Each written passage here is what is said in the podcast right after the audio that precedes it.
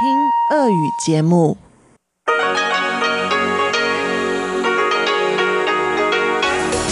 В эфире Международное радио Тайваня. Здравствуйте, дорогие друзья! Вы слушаете Международное радио Тайваня в студии у микрофона Чечена Кулар. Сегодня 9 ноября, понедельник, а это значит, что в ближайшее время на волнах МРТ вы услышите выпуск главных новостей и тематические передачи. Передачу Анны Бабковой «Вкусные истории», мою передачу «Сделано на Тайване», передачу Ивана Юмина «Хит-парад» и повтор передачи Лили У «Учим китайский». Оставайтесь с нами.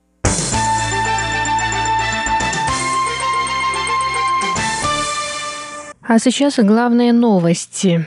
Представительство в Тайбэе Московско-Тайбэйской координационной комиссии по экономическому и культурному сотрудничеству провело 7 ноября торжественный ужин по случаю Дня народного единства в Тайбэе.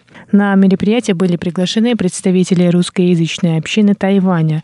Руководитель представительства Московско-Тайбэйской комиссии Сергей Петров поздравил русскоязычную общину с Днем народного единства. К сожалению, это вот такой год выдался необычный, что долго не виделись, и э, все, что происходит негативно, вмешалось и в наши планы, и в ваши планы, и многих вещей, которые были э, в мыслях, в планах, осуществить не удалось. Ну, достаточно сказать о праздновании 75-летия э, Победы, э, о национальном дне. Но, тем не менее, вот год наш подходит к концу, действительно такой не очень удачный, и мы решили, что нельзя нам не увидеться. Тем более, что есть повод, и повод очень хороший. Это молодой, но я считаю, очень добрый и очень важный праздник День народного единства.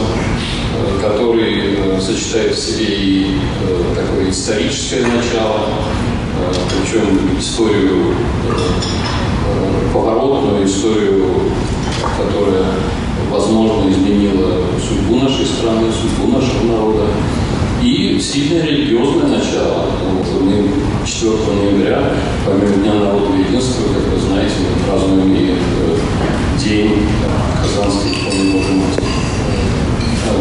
Что всех вас с этим поздравляю. Директор русского клуба на Тайване Юлия Старченко также выступила с речью, в которой поблагодарила активных участников русскоязычной общины. Я хочу искренне поблагодарить нашу общину за все то добро и за, за те все хорошие дела, которые мы все вместе делаем. Спасибо за крепкие семьи, спасибо за талантливых детей, которые готовы всегда выйти на сцену, спасибо за прекрасные творческие группы, которые организовываются активными участниками нашей общины. Я считаю, что наша община стала очень важной частью Тайваня. Ежегодное празднование Дня России в Тайбэе и другие мероприятия русскоязычной общины были отменены из-за эпидемии коронавирусной инфекции COVID-19.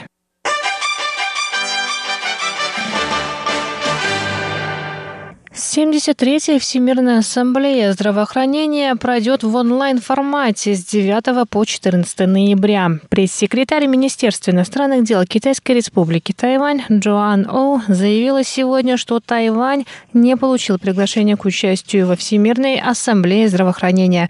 Это не только нарушает права тайваньцев на здоровье, но и ставит под сомнение высокие цели, прописанные в уставе Всемирной организации здравоохранения. В частности, цель обеспечения обеспечения права на здоровье для всех.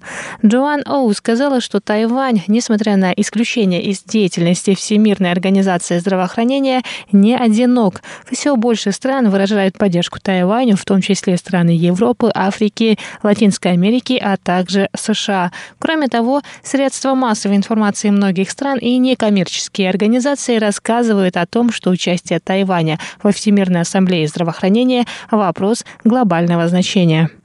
台湾我们对抗武汉肺炎。Тайвань в борьбе с эпидемией коронавирусной инфекции COVID-19 накопил большой опыт и информацию, а наши специалисты рады поделиться этим опытом со всем миром. Мы также получили поддержку международного сообщества. Министерство иностранных дел и Министерство здравоохранения используют мощную энергию и голоса международного сообщества и продолжат добиваться полномасштабного участия в конференциях Всемирной организации здравоохранения, в деятельности организации и других мероприятиях. WHO 所有的会议、他们的机制还有相关的活动。Пресс-секретарь тайваньского МИДа сказала, что несмотря на невозможность участия, власти Тайваня организуют онлайн-конференции во время проведения Всемирной ассамблеи здравоохранения. В частности, будут организованы конференции по онкологическим заболеваниям с участием государственных служащих и специалистов из Соединенных Штатов Америки и Европы.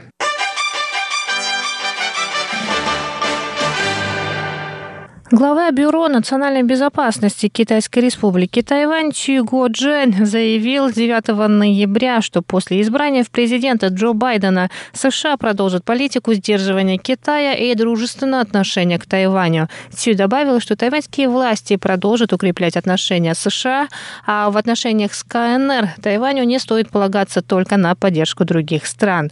На вопрос о том, не послужит ли смена власти в США поводом для разгорания военного конфликта, конфликта в Тайваньском проливе, Чи Го Джен ответил, что Тайвань пристально следит за действиями Китая, собирает необходимую информацию, а подготовка к возможному вторжению и незаконному нарушению границ проводится в регулярном режиме. Председатель Совета по делам материкового Китая Чен Минтун, в свою очередь, сказал, что отношения США и КНР уже долгое время основаны на конкуренции. По его словам, в их отношениях могут происходить изменения, но США в политике по отношению к КНР могут менять тактику при сохранении стратегии.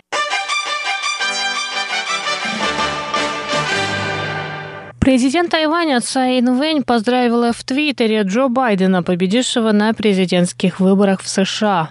Наступил мой черед направить поздравления Джо Байдену и Камале Харрис с избранием на пост президента и вице-президента. Ценности, на которых построено наши отношения, не могут быть крепче. Я с нетерпением жду нашей совместной работы ради продвижения нашей дружбы и вклада в международное сообщество. Конец цитаты.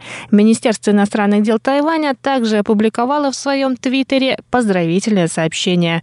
Правительство и народ Тайваня поздравляют Джо Байдена и Камалу Харрис с победой на выборах 2020 года. Мы стремимся к тесному сотрудничеству США в деле углубления взаимной дружбы и обменов, основанных на общих ценностях свободы, демократии и уважения прав человека. Конец цитаты.